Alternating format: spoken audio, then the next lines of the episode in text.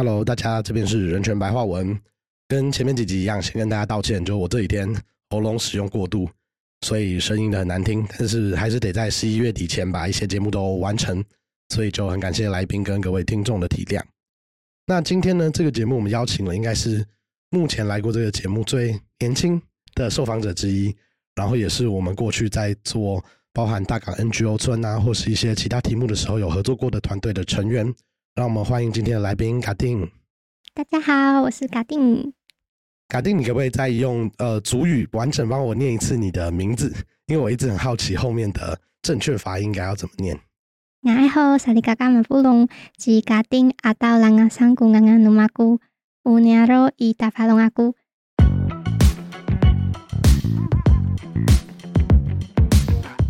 大家好，我的名字呃罗马拼音是嘎丁阿道朗阿桑。好，中文的话就是“扣而停，阿道然而山”。另外一句是说，我的部落在花莲的防护乡太棒的部落。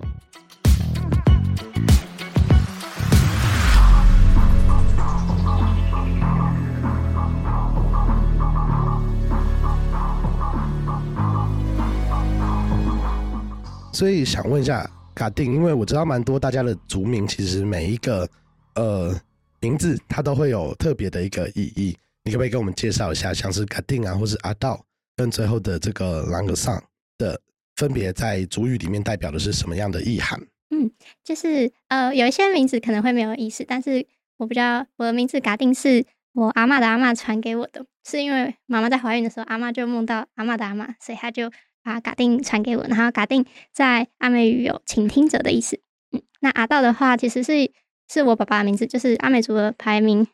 是自己的名字。父母，然后再家族名，然后阿道其实也是泰雅语的名字，是爸爸就常常说什么是在山上打猎很容易滑倒，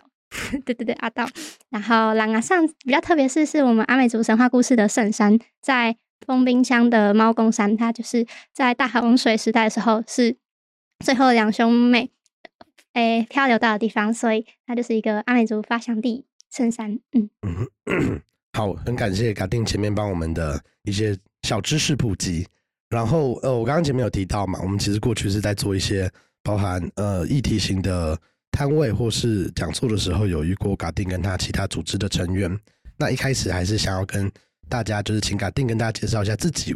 呃，以及过去可能参与过的一些组织。因为嘎丁目前我呃我记得没错的话，应该是台大社会系的学生。那为什么你在蛮呃，因为现在还是大学生的身份，但其实你已经有很早就投入了，包含。呃，族群文化推广的一些团体，所以想请你介绍一下自己目前主要参与的几个呃校内或者校外的团体，以及他们分别有什么样的任务跟成立的目标。我觉得可以先从我的学习背景来简单讲，就是我国小是在部落原乡的小校读书，然后国高中是到台东的军医国际实验高中，对，然后他因为是实验教育，所以很强调做专题研究，然后所以那时候我高二的公民老师就有带我们读。汉娜·二兰或是一些其他政治哲学的著作，然后那时候我读汉娜·二兰的时候，就想说，高二的时候就知道网络上或是社会上就很多对原住民族的歧视言论，像是网红或是制度上就会发现很多的障碍，然后所以就想说，那要怎么样消减歧视，或者是应该说降低歧视的发生？然后我之后就想说，就是其中一个方法可以是邀请不同族群的人一起面对面共同相处在一起，生活在一起，所以就办了一个。嗯，以目前是以原住民为主体的组织，青年组织叫做达鲁安努法鲁组新的公聊。然后那时候我们的初心就其实就是希望可以开启一个对等沟通的平台，因为其实用生活营的形式是让大家可以一起在部落生活五到七天，然后白天是请部落长辈帮我们上劳动的课程或是手工艺品，然后是从原料采集到最后的是发放这样，然后晚上就会邀请社会的老师帮我们分享。然后其实就是希望可以，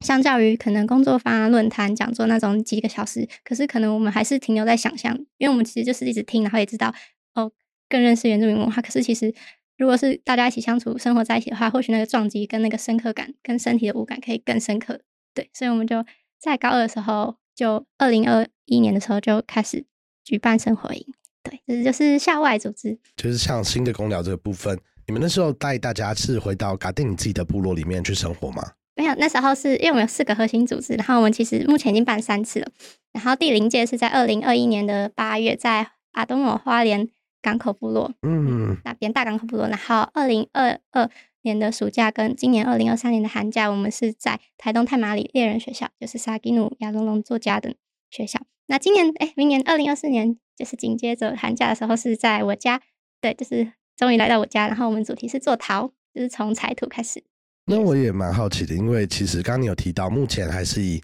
原住民族的成员来参与为主，可是。呃，是大部分来参与的成员们都会是在都市里面生活的原住民族的身份的人吗？没有没有，生活营是势力是非原民跟原民都各一半。哦，对对对对对。好，了解了。那这次我会邀请卡丁来这一次录音啊，其实也是因为，呃，今年我们在一些我觉得蛮糟糕、蛮恶劣的社会事件里面，其实在报道里面就一直看到熟悉的嘎丁在媒体的访谈啊，或是讨论，才发现哇，原来嘎丁其实在进到。呃，大学以后，其实，在校内的原住民族相关的社团也蛮积极的参与，所以想请嘎定帮我们介绍一下你自己目前在台大的参与的几个小组或社团。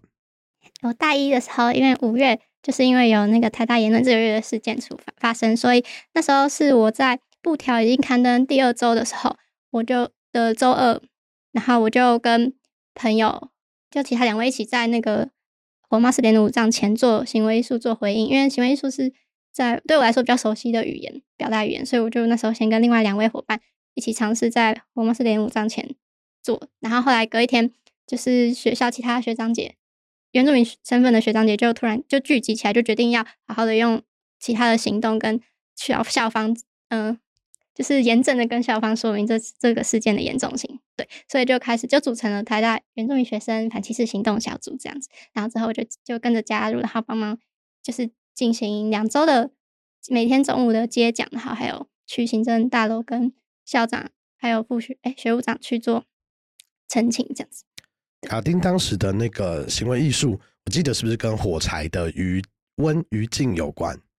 对，因为那时候我就是因为我宿舍因为我。上大一的时候都会有接一些表演，所以我宿舍就有很多很多道具，然后我就想说，那我就刚好上一周刚好买火柴，然后我我原本房间就放着一些家草坪，然后我就因为是很临时，也是当天的礼拜二当天凌晨五点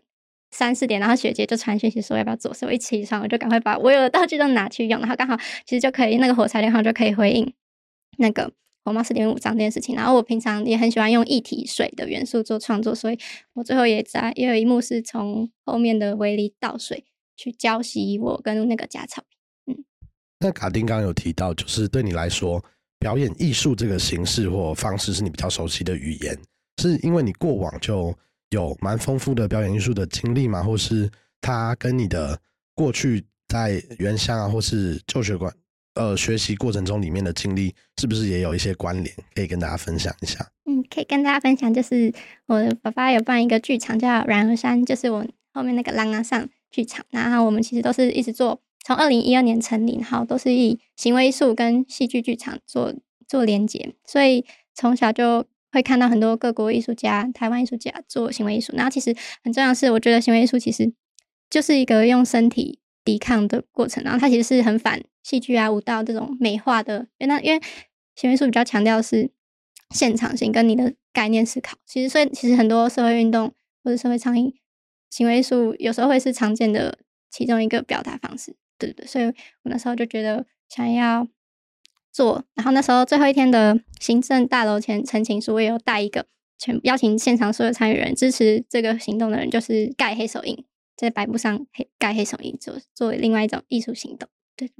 那我们刚刚其实一直有提到台大的这个事件了。那我可以带听众回呃回忆一下，就是当时这个事件其实发生在台大的，我记得没错，应该是言论自由周。然后当时呢，就有人在校内里面拉开了一个布条，然后上面就写着呃火冒四点零五丈这个事情。然后呃，大家你在新闻上 Google 一定会看到很多讨论，有人是在讲。哦，这个为什么会是四点零五？其实是跟呃所谓原住民族的一些加分制度有关的讨论。那详细的新闻我可能就不赘述了。但是想要问问卡定的是，因为你是在这个事件蛮早期就参与，呃，希望用你擅长的艺术的方式，对于这个事件引发的歧视来做回应。那在当时，呃，你不管是你做的表演艺术啊，或者后续的这些校园里面各类型的短讲，跟与校方的沟通当中啊，你自己有没有收到什么样的？回馈或质疑是让你觉得印象蛮深刻的？嗯，因为我就读社会系，所以我的我身处的学校学习环境、地上环境就相对友善很多。然后反而是其实社会系的同学都会一起跟我们参与端讲，然后去抗抗议。所以我个人其实就没有没有直接受到歧视言论的伤害。但是其实我身旁的人其实都一直都像是我室友，他也有原名身份，只是他的系上环境就相对就是不太友善。然后他也会跟我讨论，他就因为他就觉得，因为他也有使用原名加分，然后他就会跟我分享，他觉得原名是的加分帮助他，因为他的家庭状况也是需要，也是需要这个加分让他可以到另外一个更好的所谓更好的环境学习，所以他其实也也受到很多伤害，因为从国中考高中的那个阶段，其实原住民学生其实已经遭受很严重的，一定会在求学路程那一段，国中升高中就一定是一个。严重伤痕，然后之后上到大学还是要再被掀开一次伤疤。对，所以其实他们到大学生其实其实都遭遇过两次了，所以他们其实有自己，我我观察是他们自己都有自己的应对跟调试的情形。对，但只是他们就会，呃，如果还没有建立自信，对主群身份自信跟自信的话，其实是很容易就在戏上会相对不想愿愿意主动出柜或主动承认自己原名身份。然后如果是在反歧视行动小组的话，就会发现其实学长姐就看着学长姐他们就都很。很活跃，但是其实也有有几位学长，其实就是会因为太内耗了，所以他就有先暂时休息。所以其实也会看到，虽然大家脸上都很开朗，但是其实内心其实一定都经历过很多的挣扎跟疗愈的过程。嗯，会想要问嘎丁这题啊，也是因为呃，我觉得我在我原本的工作，呃，也是现在的工作，就是法白里面，我们其实对于族群或是所谓广义平等这个议题，一直是在我们做很多题目会讨论的。那包含身心障碍或是我使用母语，我是讲台语的族群，到呃原住民族族群，或是我们今年有做过九腔新移民的族群，它都很常跟歧视这个事件会有发生连结。那在我们今年做了蛮多题目，特别是呃，我们今年做了蛮多跟译文有关的原住民族的表演者啊，或是创作者的访谈，然后我们就会发现，其实有很多呃，对我来讲也是第一次学习到跟思考过的议题，就跟卡丁刚分享的蛮接近的。就是你今天是一个呃生长在原乡，或是你今天受到的教育跟成长背景当中，它可能就是一个蛮友善，或者是一个很能够让你理解呃族群啊，或是部落文化脉络的地方，跟你今天生长在可能是一个很常会把呃族群议题拿出来当玩笑话，或是像刚刚我们讲到加分制度会一直被人家拿出来调侃的背景，其实大家心中的内心当听到这样的事件的感受会不太一样的。所以也想要延伸问问看，那回到嘎定你自己个人的身上，你在过去，因为你刚刚是在原乡念书完，然后进到也是一样比较不传统的实验教育体系当中，你觉得这个过程中是有什么样的方法或是机缘啊，会让你自己觉得，呃，你在成长的过程中是能够比较被平等对待，或是更容易接受，甚至是告诉大家我自己就是一个呃有族群身份，而且我很引以为傲的这个过程。嗯，其实我也是经历一番的原住民身份认同的历程。就是其实我国一国二没有很喜欢我的呃原住民身份，是因为我的我是传统姓名出身，所以我每一次呃都要写八个字。所以不管在点餐啊，每次点餐说请问您贵姓，还有电话是什么贵姓的时候，我都不知道，就是我回答都会很卡。然后或是因为我的名字就标示着我这个身份，所以因为一定会遇到一些不太友善的环境。所以我当下就必须要此说明哦，这是阿美族的名字，所以我国一国很讨厌这个名字，然后也不不太喜欢这个身份。但是国三我们就有做那个毕业专题，然后我就是以第一份礼物“昂昂”，昂昂就是阿美语的名字的意思，所以我就觉得第一份名字是我们每个人的第一份礼物。所以那时候我就是访谈了各个族群的人，校内校外各个族群的人，然后就是访谈他们的名字的故事由来，然后也有聊一些族群的议题这样子。然后，所以我就是在整个做毕业专题，我大概访了二十几个人。然后整个做完之后，其实就会发现，其实我就开始读到原住民的历史、殖民历史，所以才发现，我我这种讨厌世界是整个历史造成的污名化、边缘化的产产物。所以就会发现说，那就后来我会发现我自己名字的美丽，然后也回过头看我生长的文文化的力量，然后每次会去。听老人家聊天，然后听乐舞的时候，其实那个力量是很纯粹的，然后也是会被触动的。所以我就就反而就会因为做了这专题，就更让我找到自己坚定的地方。对，所以那一番折腾的路径，跟就是因为我是非传统呃升学主义的环境，所以就没有遭受到加分这个攻击。但是其实日常生活中的很多因为歧视或是直接的歧视，还是会在我我的日常生活中体现。但是我也因为做完这个专题，我就可以更知道我之后日常怎么应对这样子。所以我觉得是一个很宝贵的经验，然后也奠定我高中之后就想到可以做其他的尝试。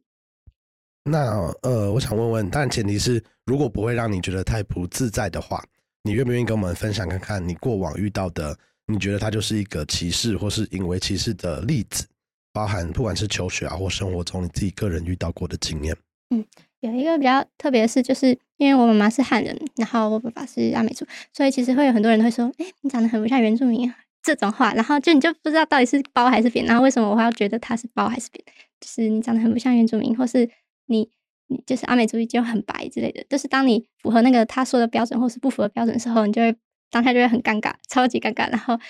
对，然后比较严重的话，就是可能有时候大学的时候，就是在可能嗯，因为那时候测体适能，然后要快要下雨，然后大家就不太想下雨，所以就很想赶快下更大的雨，然后就不要测。他觉得这时候就有一个同学就说啊，这时候就是要叫原住民下去跳求奇雨舞这样子。然后我当下就在旁边，但是他也知道我有原民身份，然后也知道我族群。就是都会平常都会分享族群议题，然后他就转过来说：“啊，我不是这意思说的。”但是我当他听，其实蛮难过的，就会觉得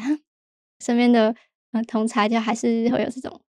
印象，然后直接这样说出来。但是我觉得就是还是很清楚知道，有时候不能完全怪个体这样子。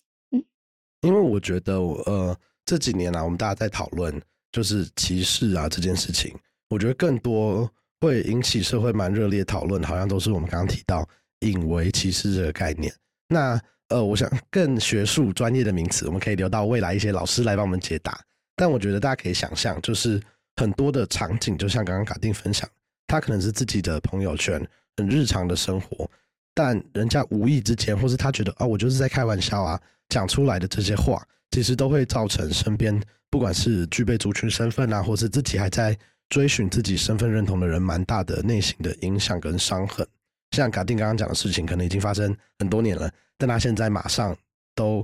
呃看到我们在讨论这个题目的时候，他都可以很具体讲出过去自己遇到的事件。那我也遇到很多朋友们，就是我觉得哎，他平常很开朗啊，很多事情他也会自己拿出来开玩笑。但是在我们比较严肃的讨论，哎，这些事情听到到底会不会不舒服的时候，他们自己都会蛮明白的讲说，对他来讲还是一种伤害。不管是很亲近的朋友跟他用开玩笑的方式讲，还是。呃在网络上不小心看到又有人分享类似的笑话的时候，他都觉得不太舒服。那你觉得，呃，今年因为除了包含台大这个事件啊，台中的中一中应该也有一个在摆原友会摊位的时候的事件。那时候他们就有在讲说，哦，班上是具有族群身份的同学也觉得很好笑，所以他觉得这样没关系。那你觉得，呃，这种在讨论呃，不管是因为歧视啊或歧视议题的时候，个人跟群体的观点？你觉得他有时候会不会有一点点冲突啊？就是例如，我今天可能是在我很熟的朋友之间，他呃跟我讲这个玩笑话，我可能即便我具有族群身份，我可能觉得这个人跟我讲还好。但如果是一个陌生的，像园游会啊或者学校的活动的场景的时候，有人把这个事情明目张胆的提出来的时候，你觉得他会不会影响到你自己看待这样题目的一些矛盾？就是会不会让你去进一步思考？哎，我是不是平常有人在开这种玩笑的时候，我就要主动的去制止他，或是去教育他？还是你觉得他会有一天可能可以内化成一个哦，大家都知道这是一个玩笑话，所以已经不会造成族群伤痕的时候，他才会能够被大家更日常的接受？嗯。像是刚刚讲到那个奇遇舞的部分，然后我当下就是小小超尴尬带带过，可是我之后晚上当天晚上就有传讯息跟他讲说，我当下其实也不舒服，然后就是说又跟他讲这其实就是有一点刻板印象化跟因为其实的概念这子，那他就听到了，他就有回复就是这样了解，所以我觉得那种跟个体沟通对话的时候，其实可以找到自己舒服的方式。对，像这样还有一个是我高中有参加一个论坛，然后就是因为是那时候是疫情时代，所以大家都是线上的论坛比赛，然后就有同学就在旁边讲一个笑话，就是说，嗯，都市的猫家里的猫怎么叫，跟野外的喵怎么讲？他们就是都市家里的猫是喵，然后野野外的猫的叫就是喵的啦，这样子。然后当时就是也是很尴尬，因为他们在留言传旁边留言传然后后来也是我就深吸一口气，因为我不知道。到底我要我要我要不要站出来？因为其实我站出来，而且我名字又是直接是扣尔提亚大人山，然后就所以我一直发送我的讯息的话，全部的人都会看到，哎，这么长名字，然后又是原住民。所以我那时候遇到那时候是这个这件事情影响我很深，是因为我我那时候我一直在想，我到底要不要在那个留言上面写我的想法。因为我就觉得，如果我因为我今天我发出去，我就是原住民身份，所以我不想要。就我那个想法也有点怪，就是我觉得我不想要再用原住民身份去捍卫原住民。我很希望我现在的名字是呃三个字的，就是可以不用标留我是原民。然后如果像有汉人也可以直接在留言串这样讲的话，就很好。所以我当下就停了差不多十分钟，一直在想到底要发发言。然后后来我想一下，还是发言。然后虽然就我就就觉得会很像落入那种大家会觉得原民又很玻璃心。但是你又觉得这个一定要讲出来这样子，所以我后来就还是打了。然后后来他们就有回应，就说：“哦，谢谢谢谢你这样子的指教什么的。”对，然后后来我就超难过，然后我就还传讯给巴奈库水，就是那个歌手吧，然后就说：“我就是遇到今天遇到这个因为歧歧视的现场，然后我很不想要我表露我原名身份，因为我觉得我很怕会被骂玻璃心啊，然后又会觉得就很希望有汉人或是不用包装族群身份的人站出来讲说这件事情。”然后巴奈。伊娜巴那就跟我说，就是他就以性别议题来说，就说那如果今天是性别议题的话，怎怎么办？就是就是一定要等到一个男性再站出来之类的嘛。就是其实如果你觉得这是错的，或是需要改正的，那你就勇敢说出来，没没不用管你的身份这样子。嗯，所以那时候我就，哦，因为那时候是国三的时候，哎，高三的时候，所以我就突然意识到，就是有时候会想太多，有时候在做沟通的时候会很多却步，因为不确定对方接收到我的。评价的时候他会怎么回应？搞不好是继续攻击这样子，然后也会不想要彰显族群身份，对，这个蛮复杂的。对，我想就以族群议题啊，或是倡议这边听起来，卡丁算是出道很早。但是我我刚刚会想要问那题，也是因为今年我们在另外一个场域，我们在有另外一个计划在做译文场域里面的文化平权。那有一集我们就是在讨论呃影视作品里面的族群意象。那这一题其实也是跟呃，我那时候邀到的其中之一的来宾是亚威，就是一个 podcast《亲爱的汉人》的主持人。他里面印象有一段我真的印象很深刻，是因为他在讲的啦这件事情。然后里面他举的例子，当然也是我的好朋友凌晨，他以前在做台湾霸的影片，其实就有在里面讲到的啦的这个语助词。那当时就有蛮多人讨论，就也有人骂他说：“你怎么可以把这个这么歧视刻板印象的呃用语在台湾霸的影片里面呈现？”但也有人提到说。因为凌晨自己就是阿美族啊，所以他讲这件事情明显是在反讽等等的。但雅卫的分享那时候对我来讲，他有补足一个脉络，是他带大家去讨论，就是“的啦”这个词到底哪里出现。那我觉得这个故事让我觉得，我到现在还是觉得很荒谬，因为大家知道这个词啊，最早应该是出现在一部电影《报告班长》里面某一个呃原有原住民族身份的角色讲的话，但后来很多年以后，有人去访问那个演员，他说当时。那个那句话根本不是他讲的，因为那时候的影视作品里面啊，很流行配音这件事情，所以会是演的人是他演他的，但是最后在做成完整的作品的时候，会有一个人另外去配音配这个演员的表演。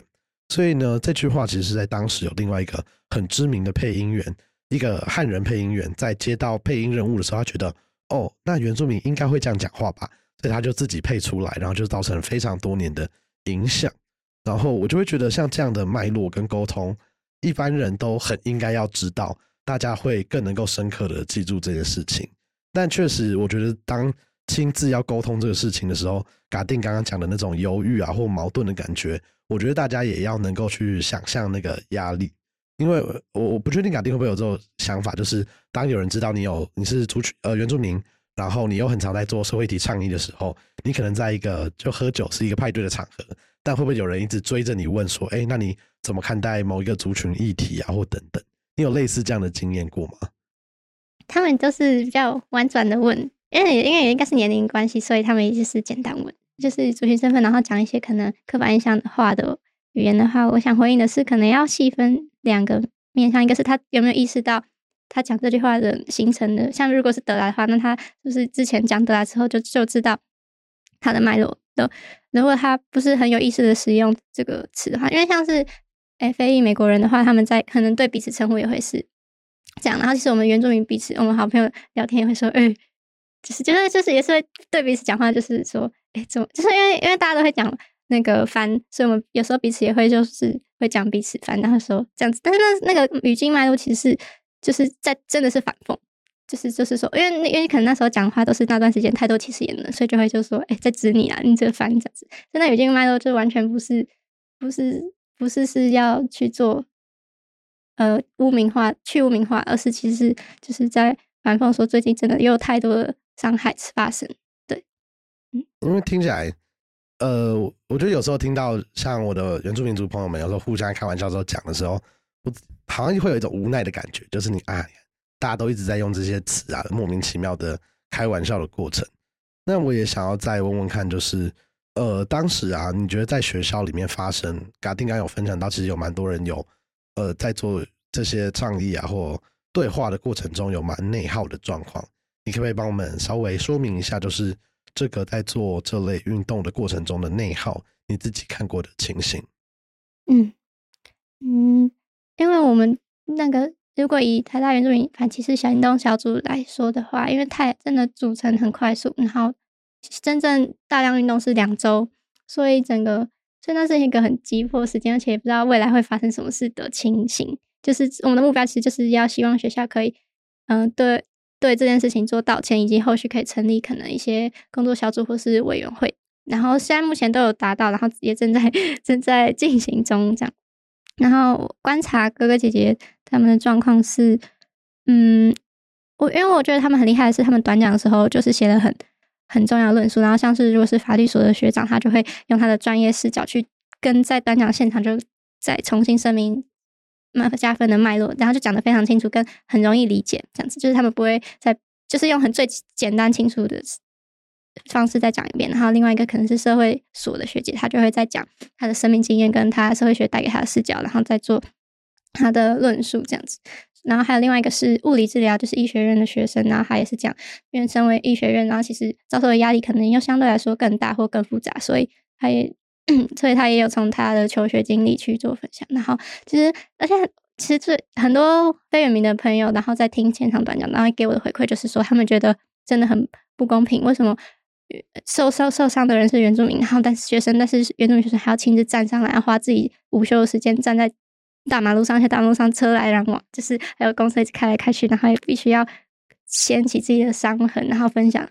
揭自我揭露，然后很多自我揭露故事都非常的难过，譬如说。嗯，父母母亲是原名，然后非非爸爸是非原名，好会妈妈会在家里遭受歧视，这样子这种很私私人的事情，然后但是必须因为受伤了，所以被被学校被学校哎被社会大众歧视，然后还要在现场在讲自己的生命经验，其实这是真的很不公平的。所以其实每个有些学长姐在讲短讲的现场都会落落泪，他那个落泪其实就是会是一种很强大的耗损。跟能量的，那真的是，虽然你可以说他在讲讲出来是一遍梳理或是疗愈的过程，但是其实为什么他必须要因为受伤了，然后必须要那么边哭边讲自己的伤痕，然后才让学校重视我们这个事件的重要性，都是要等到事情发生了，然后再讲一遍，然后学校才会知道。只是那时候大家的心情可能会是这样子，但是我们还是我还是很佩服学长姐，他们还是很完整、很勇敢的讲分享自己的生命经验。得给有听到的在场的学生或是社会人士，因为听起来他会有一种，我都已经被攻击了、被歧视了，然后我还要拿我自己的伤痕来告诉你什么是正确的，这种啊，我我我自己也很难形容那个情绪，因为老实说，我自己没有这么强烈经历过这样子可能被歧视的经验，但我自己之前有听一个朋友讲过，我也觉得我呃，在他说明以后蛮可以认同的。就是他曾经有跟我说过，就是他们在做族群的议题相关的推广然后运动的过程，跟在做呃包含是法规啊或人权，就是要告诉你，哎，为什么人权公约会直接说不能歧视不同的族群里面的一些脉络，就已经蛮辛苦的，就你要具备专业的知识嘛，然后你要用不同方式跟人家沟通。可他觉得他在日常生活中有时候会真的很无力，是。哦，当大家例如我们就是在一个不是在做讲座的现场，还是有很多人会一直拿这些你花很多时间研究在意的议题突然挑战你，就是问说，哎，为什么我觉得这个好像不太符合歧视的定义吧？或是那为什么原住民族族群觉得加分制度有不有该调整吗？或不应该调整？他就觉得说他不应该或者有族群身份的人，其实没有那个义务要随时随地都要告诉大家哦，正确的族群观念跟教育是什么。可是好像当他们站出来告诉大家他们自己的伤痛跟一些正确的知识的时候，反而又会让自己有一个义务，好像要随时的说明、随时的捍卫或解释。然后那个过程中，他觉得是会把自己很像剥了很多层皮的一个对话过程。然后刚嘎定的分享里面，我觉得也可以让大家体会到那种你很像在很多人面前把自己破开来，然后让大家看到你很比较脆弱的一些过去或是一些经历。但这个原因不是因为你已经准备好了，好像是因为当下一些非你主动的事情，你必须要做出一些回应。那我也想要再问问。呃，因为我知道港定还有另外一个社团的身份，你是不是现在的原生代的社长？你可不可以跟大家介绍一下？因为我觉得这个社团大家应该很值得认识，因为它是一个历史很悠久的台大校内跟原住民族文化有关的社团。然后我也认识更多前辈，就是年纪比我大一点的人，过去可能也参加过原生代。但是我第一次在正式访问中有机会问到现在在社团里面的，所以想请嘎定为我们介绍一下。台大原生代这个社团主要在校内做的呃工作，以及它的成员组成是都是原住民吗？还是其实是关心相关议题的人都是可以加入的？嗯，好，就是嗯，原生代已经成立三十二年了，然后我是这今年的原生代社长干部这样。然后原生代其实是跟台湾原住民权利运动。非常紧密连接的，就是从高山青的杂志，也就是现在 原民会主委，他那时候有跟其他伙伴的组织。然后，其实原生代那个年代其实是校园内族群非常不友善的，所以他们在社团的党纲是写说，呃，只能限定原民身份来参加。对，到现在也是，只是我们现在的处理方式是，因为我们也会办例会，那例会的形式其实就是讨论跟讲座，所以我们现在也都是开放那个。校外人士、非原民都可以一起参加那个讲座，因为现在讲座其实就是希望可以推为全民援教尽一份心力，这样子。对，然后，嗯，我们除了办例会讲座，其实也会学，像是上半学期就会通常会去参加北区全国哎北区原住民大专院校的母语歌唱比赛，是由师办师大主办。然后我们今年也会去参赛，就是下下周会去比赛。然后今年我们的主题是阿美族。然后其他北区的原住民社团也都会一起参加，所以呢是其实是一个北区人民凝聚在一起很重要的机会跟场合。对，好，那其实也有很多研究都是在讲北区人民的串联的网络。然后，此世母杯其实是一个很重要的机会之一。对，那其实我去年也有去现场看世母杯，然后有参加会后会，然后就是北区大家在一起的感觉，然后就会发现更多很多其实是有嗯像我一样就是。大学移动到台北读书的情形，然后也有很多其实都是从小就在台北长大，所以台北是他的家的那种情况。所以那个现场交流过程就会发现，真的很多不同的原民身份的学生的生命比经验就是一起相聚在一起。对，所以然后社团的下半年通常会举办年祭，他就是要在寒假时候做田野调查，选定一个部落。然后，嗯，他们有些人就会批评说，那就是社团。成果发表啊，但是他们之前哥姐的强调会是说年纪是因为年纪有很多层面，其中一个层面可能就是记忆那种严谨性跟仪式性的强调，那另外一个其实它其实就是一个很深刻的学习文化的过程，然后很需要，嗯，我们不是以什么社团成果发表那种心态脚踩了事，而是真的很认真、很渴望去去连接母体文化或是原住民的知识体系这样子，所以那个力度跟深度是更。更厚、更扎实的，对。然后大概社团的目标就是有例会跟文化学习的管道，对。然后我们目前当代的话也会跟，因为每个学校都会有原子中心，所以会合作这样子。然后目前台大学生会也有成立族群平等小组，然后就是那时候是我，呃，两位候选人在回应那时候言论自由日的时候就有说明说之后会成立族群平等小组，对。然后目前我也是族群平等小组的一员。然后学生会目前是想要做，所原住民也会做侨生，然后或者是新移民子女的部分，就希望可以更关注族群多元族群的台大学生。对，感谢卡丁已经帮我们把很多时间轴都列出来了，所以大家如果有兴趣关注相关的呃讲座啊，或是刚刚卡丁分享的那些活动，其实都可以在脸书上找到原生代的粉砖。但我也想要进一步问，因为不管是从呃新的公聊啊，到呃原生代，甚至是到了呃反歧视小组里面，跟那个卡丁自己部落的剧场，那有这么多种形式跟活动，卡丁都有参与，透过不同的形态跟大家沟通，呃族群文化的共融跟差异等等的。你自己有没有遇过最挫折，或是最在这些活动里面遇到你觉得？好像跟你当初，或是跟团队当初规划想象不太一样的困难。我觉得挫折的点就是因为同时有不同的组织做学习跟努力，然后不同组织本身就会有自己的定位，还有它本身的资源程度不一样，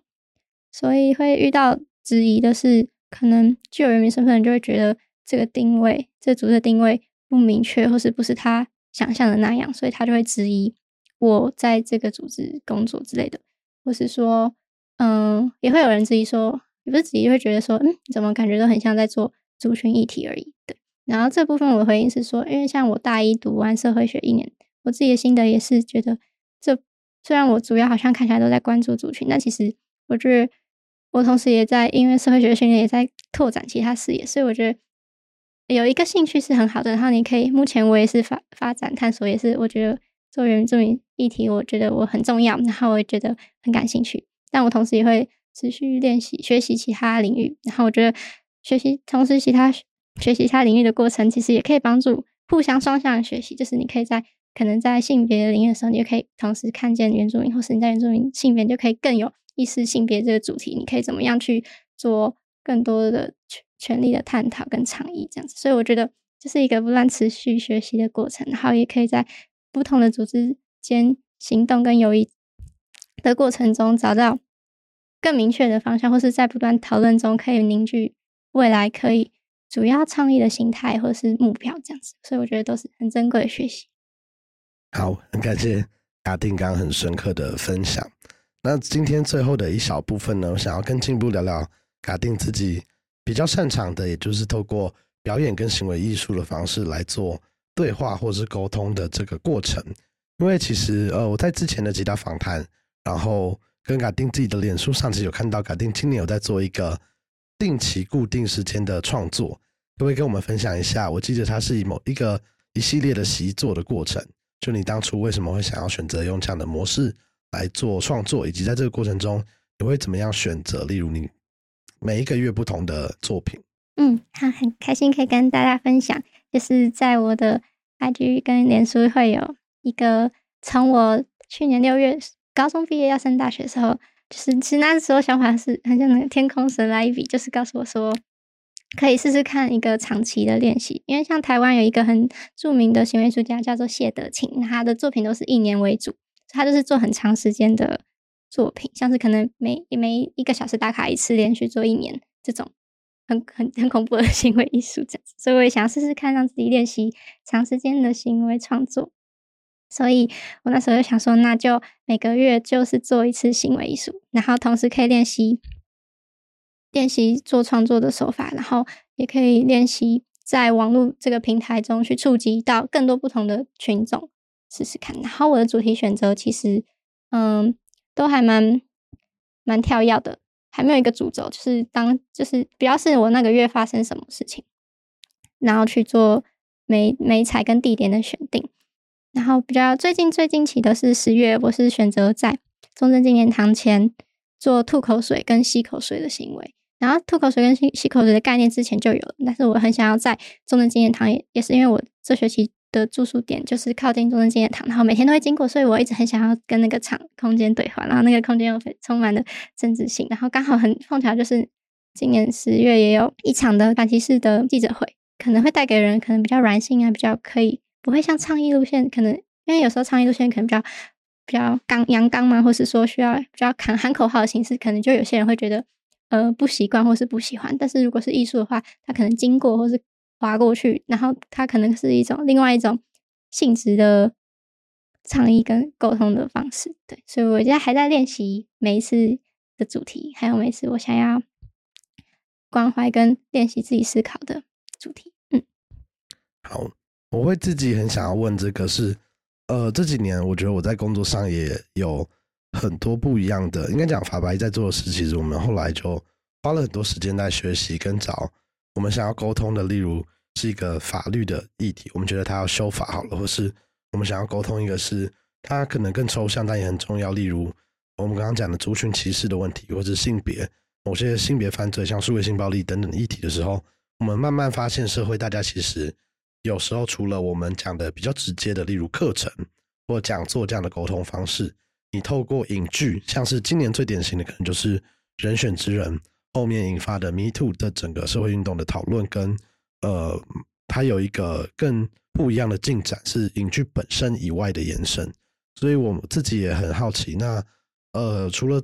这样以外，还有没有更多跟艺术啊，或是我们所谓比较软性的沟通方式是可以讨论的？所以我们自己在这里蛮刻意参加蛮多不同的展演或活动。那除了嘎定的演出我有在关注以外呢，我觉得我去年参加过一个叫做岛屿酒吧，里面有一个也是在讲原住民族文化的表演，让我印象很深刻。就岛屿酒吧的时候，它是在北艺里面的一个蛮大型的计划，就是你进到现场以后呢，你会有很多区块，然后它每个区块可能都是一个不同风格的酒吧。所以其中呢，我印象最深刻是当时我去的是一个蛮明显在现场的表演者，他就是穿着族服的表演者。然后呢，我们在那个位置喝的酒是所谓的呃红肉李，就是是一个很常被拿来酿酒的水果的的酒。然后现场的表演者就在边分跟大家分享这个红肉李的酒，边介绍他跟他们部落或族群的文化之间的关联性。他说这样的红肉李是他们。部落在迎接重要的客人的时候会分享的酒，然后在那个过程中呢，他跟我们讲的故事，呃，我觉得很有趣，是因为当时现场那个演出的的表演者，他本身是一个牙医系的学生，所以他其实，在分享这个过程中，他就在讲他在部落成长的过程啊，为什么他会去念牙医系，是因为他觉得原住民族在部落里面其实很缺乏像牙医这样子，我们一般想象可能比较日常的医疗资源。然后他慢慢就发现，好像这种健康上，他其实也有一种因为不同的族群而导致不平等的情况。所以在这个过程中，我就觉得那个现场的分享会比我我可能当当去看一个论文或听一个演讲的记忆更深刻。到现在，我都还是很很对那个现场，我觉得是一个震撼，而且我觉得很想要进一步多跟创作者还有表演者聊聊的现况。所以很开心今天能够邀请到嘎定来跟我们分享他。呃，包含自己，我知道除了你自己的一些习作跟表演以外，你也都还是会回到剧场一起参与演出。那可不可以再进一步跟我们分享一下你自己认为啊，在这些艺术的过程中，它是不是一个好的，呃，能够跨越不同族群，然后能够让大家，即便我们讲的是不同语言，生长在不同的环境，但是能够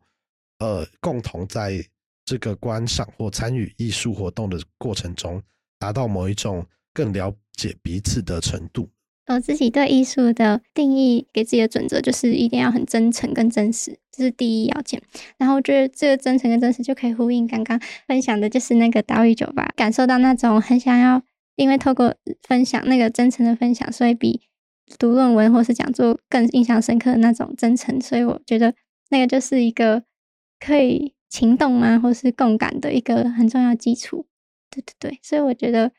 在看其他人的艺术作品，或是自己在构思创作的时候，我觉得这个真诚才会是开启人与人，不一定是做社会沟通倡议，而是就是打开人与人连接的第一个重要管道。嗯，所以我觉得，因为有时候一直在讲倡议，但是其实有时候，嗯，可能彼此他都很多很多资讯量的，所以或许可以用，嗯。从最真诚的那种状态吗？然后轻轻或是深深、重重、浓浓各种心思，然后去讲你想讲的事情，然后或许那个力道会比起其他的愤怒或是其他的管道来的更能让人同理。那卡丁呃，身为一个艺术家或表演者，你会不会觉得呃，我们当我们大家很常在讲要用艺术啊，或是艺术艺文这样比较。软性的方法沟通议题的时候，它会不会也有可能变得说教意味太重？就是他好像忽略了艺术本质上，他可能还是要有一定的，不管是主观上的美感啊，还是表演的内容，而单纯只是把它作为一种呃想要传授某个议题的方式，是不是就有机会可能会有点失焦啊？会，而且通常可能艺术评论就会觉得说教性太重，然后反而不会是一件所谓好的作品这样子。然后我觉得其实就是还是那个位置位置嘛，就是可能我觉得讲谦卑也很模糊，也不精准。就是我不知道，可能要先想清楚，就是为什么要做沟通，然后这件事件这个议题对你个人的重要性是什么，还有你觉得这个议题对社会世界的重要性，然后可能理清楚的话。就不一定会把观众变成敌人，因为我之前有也有一个艺评家跟我说，不要把观众变成敌人。其实敌观众是非常聪明跟敏锐的，所以不要用说教式的方式去做创作，那其实最最不好的方式，而是可能就是你就是相信观众，他就是说你要相信观众。所以我这句话其实也影响着我，就我就不会是一直觉得我做这表演就是你一定要懂。我在讲什么，或是我做这表演，你你就要懂我受伤了，或是其实也能会造成我受伤这件事情。而是就像你相信自己，然后你也相信你的观众这件事情。对，好，那今天的最后呢，想要问卡丁这边的是，呃，不管是一个以表演者、以学生，或是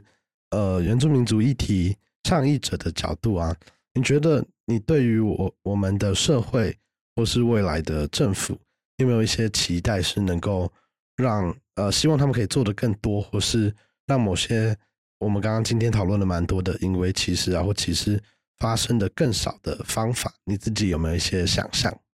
我觉得其实如果是单纯族群的话，我觉得族群包含的面向很多。然后我觉得说原住民族议题，我其实从高中老师有带我们新移民、新移工的议题，所以我觉得